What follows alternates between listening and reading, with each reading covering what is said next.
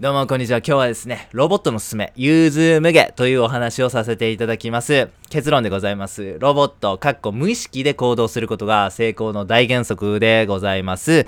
はい、そんなお話を今日させていただければと思います。はい、融通無下という言葉がございます。意味ご存知でしょうか？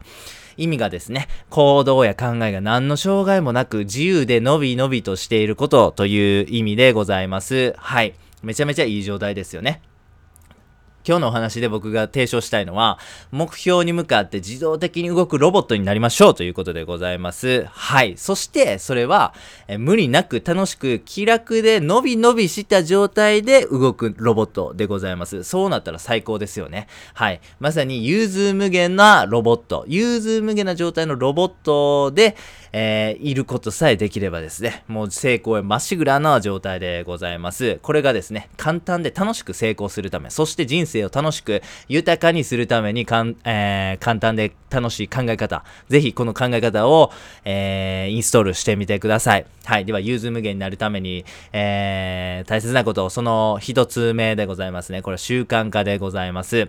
えー、人間の行動、一日の行動の半分は習慣的な行動であるという研究データがございます。つまりですね、僕たち24時間、毎日毎日ありますけども、そのうちの12時間、半分はですね、習慣的な行動で占められているということになります。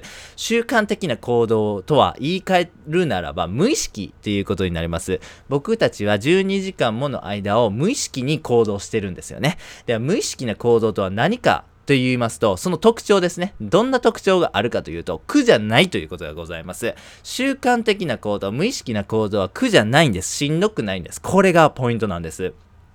歯磨きをぜひ考えてみてください。歯磨きって全然苦しくないと思うんですよね。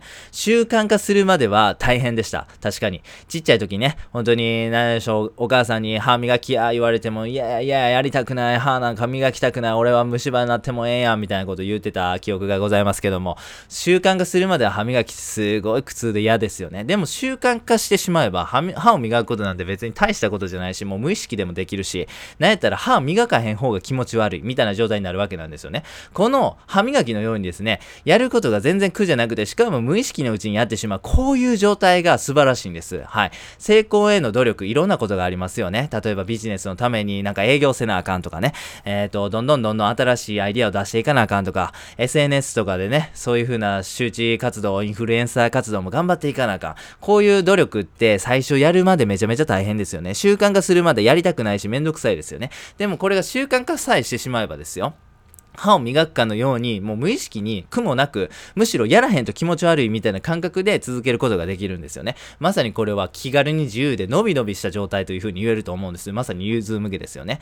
習慣化することが大切なんです。習慣化さえしてしまえばですね、気楽に伸び伸び楽しみながら、苦もなく継続することができるんです。そして、ビジネスで一番大切なことは継続することなんですよね。継続さえし、さえしてしまえばですよ。もうこれ成功は時間の問題と言ってもいいと思うんです。もう習慣化化するということだけにフォーカスしてください。そうすれば、苦しみなく、もう何の気も、何のね、あの、辛さもなく、歯を磨くかのように成功できるということなんです。はい。そしてもう一つ、えー、重要な考え方をご紹介します。習慣化するイコール。これは集中しているというふうに、えー、定義できるんです。はい。もう一回言いますね。習慣化している。つまりそれは集中しているということなんです。これは、えー、脳科学者の池川裕二さんという方がおっしゃってたんですけども、習慣化しているということは集中しているっていうふうに言い換えられるそうなんですね。これすごい話じゃないですかつまり、僕たちは1日の半分、12時間を無意識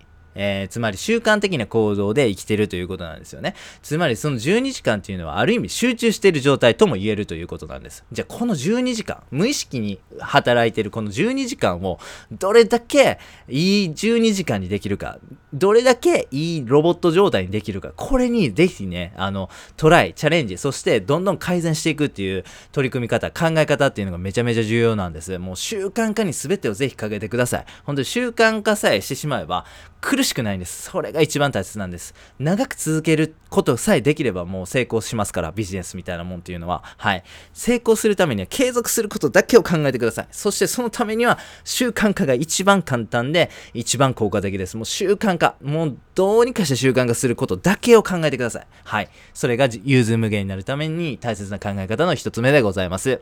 はい。融通無限になるためにその2でございます。ぜひ正しい考え方を学んでください。これはビジネスっていうよりは人生とかね、幸せとか幸福感みたいなもののお話になります。はい。無意識で僕たちは12時間もの時間をえー、生きています、毎日。はい。しかしですね、無意識で何、無意識化で何を考えてるかということが非常に重要になります。はい。幸せになるためには、この無意識化で何を考えてるかということが非常に重要になります。なぜかというと、1日の半分っていう膨大な時間が無意識で生きてるからですね。はい。この無意識の時間が、いいようなメンタリティとかいいことを考えてるんであればもちろん素晴らしく人格が向上していくし幸福感っていうのも増していくんですけども逆にこの12時間で人を害するとかねあかんこと考えてたりとかね心を汚すようなことを考えてしまうとこれは不幸になってしまうからなんですよねだからこの無意識化で何を考えてるかということをメス入れていきましょうなんでそんなことせなあかんかというと、ロボットだからです。僕たちは無意識で生きてしまってるんですよね。この無意識化で働いてる12時間というものをより良いものにしていかないといけません。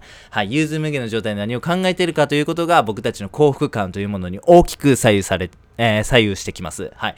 人間はベースとしてエゴで生きているということをぜひ覚えてください。エゴってどういうことかと言いますと、自分さえ良ければ他はどうなってもいいっていうふうに思ってしまう心なんです。これはもう誰もが持ってます。誰もがエゴで生きてるんです。はい。これは、えー、もう例外ございません。はい。どんな人も、そして動物も、もうどんな生物であれも、であれ、エゴっていうものが行動規範。エゴっていうものが僕たちの操縦席に座ってるわけなんです。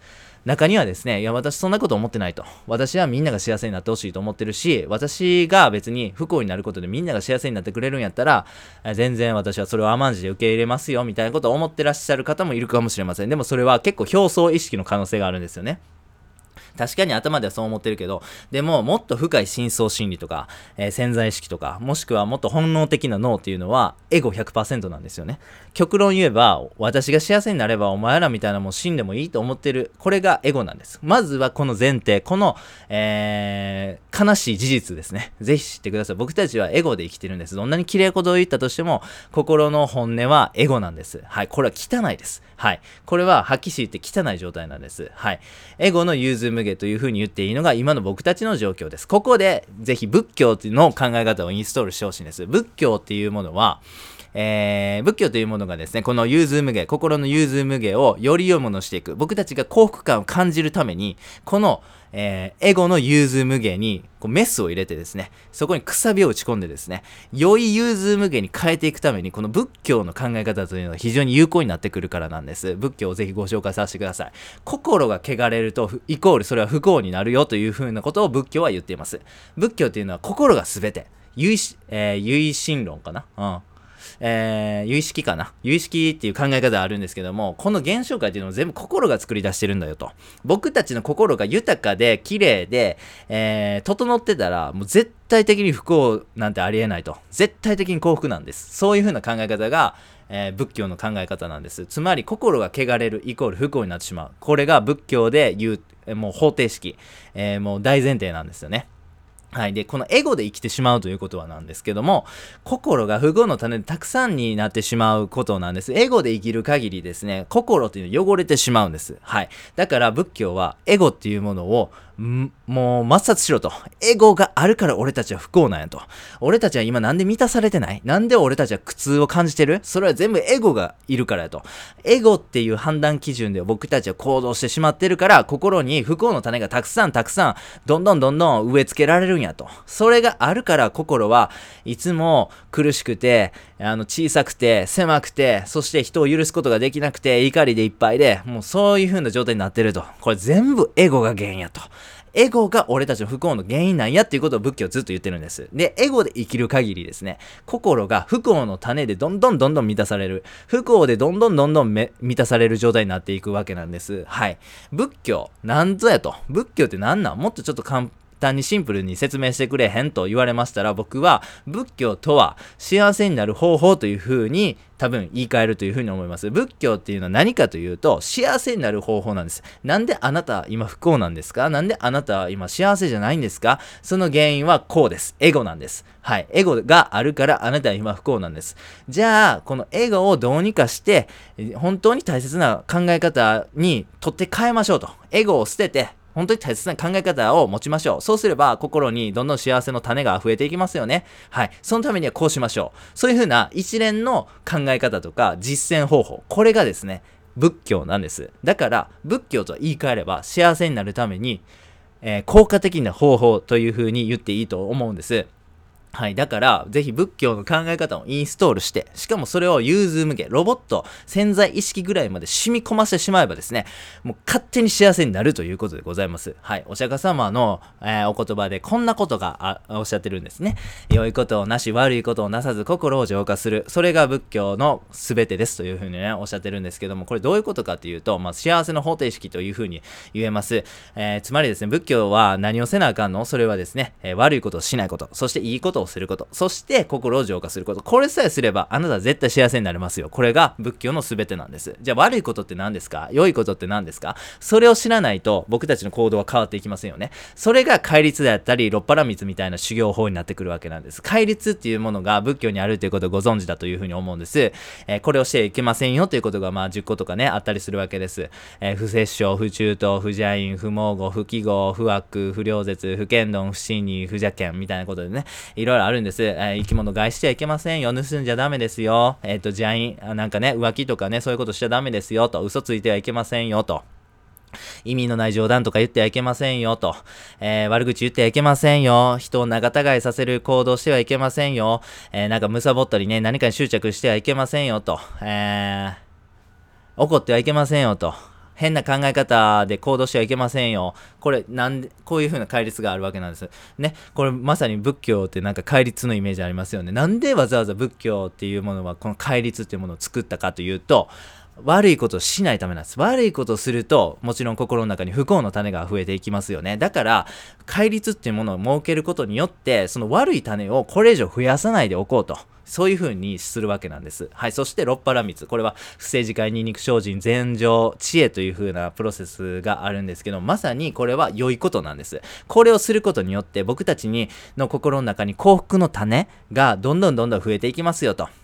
はい、この六波羅蜜の1番目、伏せなんですけども、これは、えー、ぜひぜひ皆様の生活の中でもできると思うんです。伏せっていうのは3種類ございます。1つは、えー、貧しい人に対する伏せですね。例えば貧乏である人とかね、例えばなんかもうね、アフリカになんかご飯食べられへんくて飢えて死んでいてしまうような人、そういう人たちに対してお金を伏せさせてあげ、伏せさせてもらって、えー、まあなんかご飯とかね、着るもんとか、そういう風なプレゼントさせてもらうこと、これが1つ伏せの、えー、まあ、えーえ一つの形態ですね。で、もう一つは、えっ、ー、と、安心性っていうことがあるんですけども、これはですね、困ってる人とか辛い人の話を聞いてあげるってことですね。聞いてあげることによって、えっ、ー、と、心を和らぎますよね。その苦しんではる人っていうのは。こういうことも不正の一種なんです。これはいいこととされます。はい。そして、えー、最後もう一つが、えっ、と、法制ということですね。正しいことを教えてあげるってことですね。例えば仏教を教えてあげる。例えば仏教はこういうことなんですよ。あなたが不幸なのはエゴのせいですよ。だからエゴをなくしましょうと。逆になんか伏せとかね、えー、そういうふうなことやっていくことでどんどん幸せになりますよっていうことを教えてあげること。これが不正なんですよね。そういうことをすることによって何が起こるかと言いますと、心の中に幸福の種がどんどん増えていくんです。幸福のなんか原因というか材料みたいなものが心の中にどんどん増えていくんです。つまりこれは、えー、悪いことをなさず、これは戒律ですね。そして良いことをし、これは伏せとか自戒とかね、そういうふうな、えー、仏教的な実践ですね。これは良いことになります。はい。そういうふうなことを繰り返すことによってですね、僕たちは心の中に幸福の種というのがどんどん増えていくんです。はい。毎日の生活の中で何を積極的に行って何を避けるのかということを仏教はもう本当に明確に定義してくれてるんです。はい。ありがたいですよね。それをぜひ習慣化してください。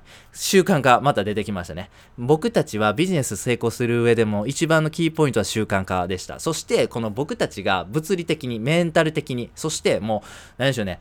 もう、常にどんなことが起ころうと幸せであるという状態を作るためにはですね、まさに習慣化、こちらも必要になってきます。幸せの原因、だから先ほどで言うと、人を助けるとかね、人を助、あの、癒してあげるとかね、いいことを教えてあげる。そういう風な原因を自動的に増やすような融通無限になったら素晴らしいですよね。逆に不幸の原因を自動的に増やす、減らすような融通無限になったら素晴らしいですよね。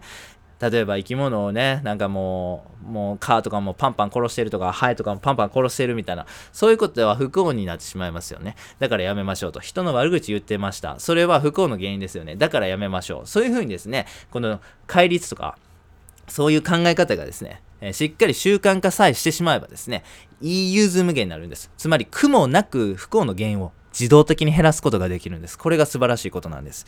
それをしっかりとインストールして実践し続けることによって何になるかというと、常に幸せなんですよね。はい。仏教が提唱する幸せって、あの、条件によらない幸せっていうものを生み出してくれるんです。条件によらない幸せってどういうことかというと、お金持ちであっても、貧乏であってもどっちにしろ幸せと。恋人がいても、いなくても、どっちでも幸せと。体が健康であろうと、体が不健康であろうと、どっちでも幸せと。まあ、条件に関わらず常に幸せっていう状態を作り出してくれるんです。えー、仏教というものは。なぜかというと、すべては心だからです。で、心の中に幸せの種さえたくさんあれば、外的に、えな、なんでしょうね、世界的、世間的とか、うん、なんでしょうね。うん、例えば、まあ、めちゃめちゃワーキングプアであろうと。片や、何でしょう、ビル・ゲイツぐらい成功しようと。どっちでもいいんです。心の中に幸せの種さえあれば、別にビル・ゲイツぐらい成功してようが、めっちゃ貧乏であろうが、全く関係ないんです。逆に、ビル・ゲイツぐらい成功してても、心の中に不幸の種しかなかったら、もうそれは不幸なんです。ね、不幸なお金持ちなんてめっちゃいっぱいいるじゃないですか。逆に、貧乏な幸せな人っていうのもたくさんいるわけなんです。何が違うか。それは心の中にどれだけ幸せの種があって不幸の種が少ないかっていうことなんですよね。だから、えっ、ー、と、仏教っていうものを実践していくと、そして融通無下の状態になっていくと、もう常に幸せになっていくんです。これは僕が実践する中で、えっ、ー、と、本当に実感します。仏教を実践すればするほど、幸せの種が増えているなと。